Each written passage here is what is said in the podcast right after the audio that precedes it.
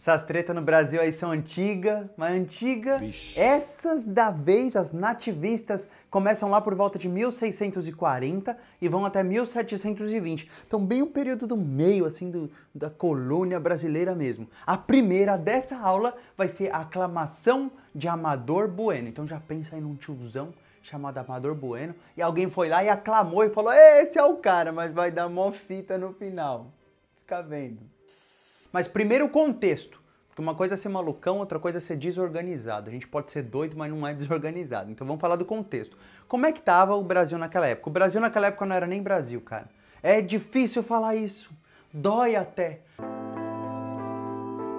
Mas na época a gente era colônia de alguém. A gente fazia parte de uma América portuguesa. Mesmo esses brasileiros que estão se revoltando, eles não estão assim com o sentimento de ah, a gente é brasileiro, contra os, os caras que são de Portugal. Não é assim, não. Eles têm uma, um, um sentimento de pertencimento regional. Então é assim, ah, nós aqui de Minas, contra os que são de fora. Ah, nós aqui de Pernambuco, contra os que são de fora. Então o sentimento ele é mais regional, ele é local. Não existe ainda esse Brasilzão aí que às vezes a gente pensa, né? Não, o Brasil existe desde 1500, cuidado, né?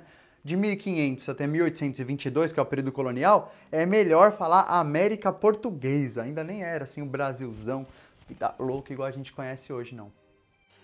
Então agora dá para sacar que o Brasil, sendo uma colônia de Portugal, tudo que acontecer de ruim com Portugal, Portugal vai vir para cima do Brasil, vai tentar extrair toda a riqueza que tiver por aqui. Então essa relação de domínio não pode ser esquecida, mas não pode mesmo. Só que Portugal, lá por volta de 1640, o que está acontecendo lá? Ih, os caras estavam sendo dominados pelos vizinhos espanhóis. Era uma tal de União Ibérica.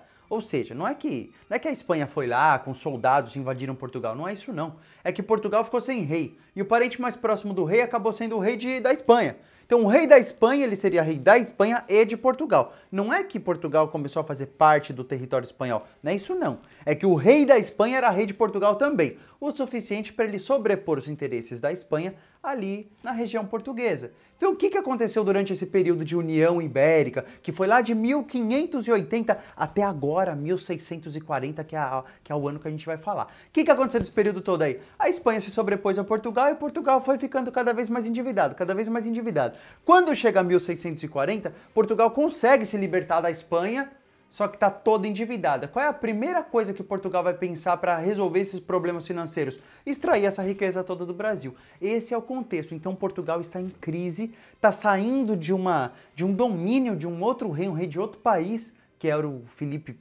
II, depois Felipe III, depois Felipe IV. Poxa, três reis espanhóis já tinham dominado os caras. Então Portugal estava mal mas estava de olho ali no Brasil, na América Portuguesa, que chamava Brasil, né? Que chama Brasil. E eles de olho assim, pensando, hum, vamos tentar tirar tudo que puder desses maninhos aí, mano.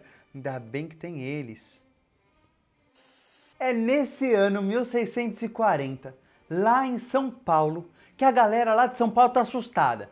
Portugal tá voltando aí, Portugal tá voltando aí. Antes era o rei espanhol, agora é Portugal. Por que, que eles estão com tanto medo? Eles de São Paulo estão com medo especial.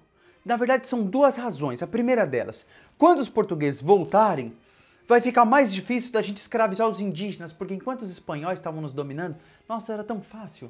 Ia lá no meio do mato, pegava indígena, ninguém via, ninguém falava nada. Era facinho para os caras de São Paulo caçarem os indígenas na época. E tem outro detalhe: eles também estavam com medo, porque se Portugal chegasse, não só os indígenas iam ser mais difíceis de ser escravizados, também tem um outro problema, cara.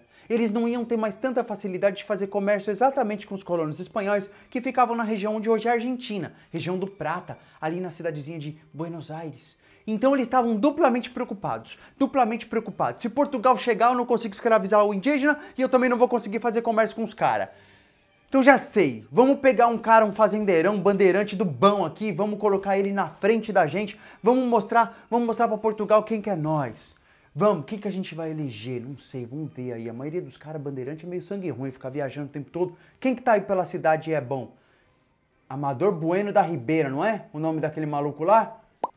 Então é ele mesmo. Aí a galera vai eleger ele como o Capitão Mor, o ouvidor e mais, irmão de bandeirante. E, ou seja, os caras de São Paulo, os bandeirantes que queriam continuar escravizando indígenas, nobeiam um cara, pegam um cara e falam: Você vai ser nosso herói.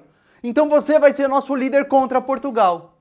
Só esqueceram de perguntar para ele, pro Amador Bueno da Ribeira, se ele tava afim disso tudo. Quando falam para ele, você vai ser nosso herói, ele fala, o quê?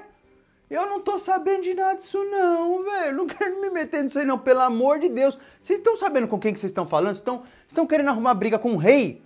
Gente, eu não sei, eu nu, nunca vi vocês. Vocês nunca me viram, vocês nunca falaram isso pra mim. Pelo amor de Deus, jamais fale pro rei que eu aceitei um negócio desse. Eu não aceito. Ele renunciou tudo.